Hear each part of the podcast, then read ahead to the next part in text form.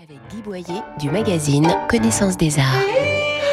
Nicolas de Stahl, dans ses grands formats ou ses petites toiles, assure un tel équilibre entre abstraction et figuration, couleurs et lumière, que toute exposition de son travail ne peut qu'être réussie. C'est le cas de la rétrospective du Musée d'Art moderne de Paris, dont les œuvres ont été choisies avec soin par Charlotte Barra-Mabille et Pierre Vatte.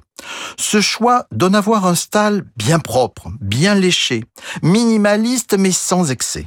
On passe dans un parcours parfait et chronologique de ces toiles abstraites, hautes en matière, à ces paysages et natures mortes colorées et très évocatrices du réel. Trois points forts pour cette rétrospective.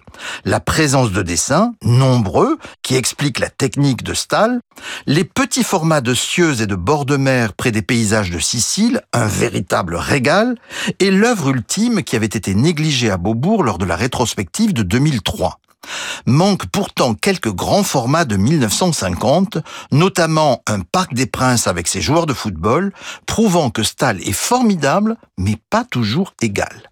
La rétrospective Nicolas de Stahl a lieu au Musée d'Art moderne de Paris jusqu'au 21 janvier et retrouvez nos coups de cœur en images sur connaissancesdesarts.com, rubrique Arts et Expositions.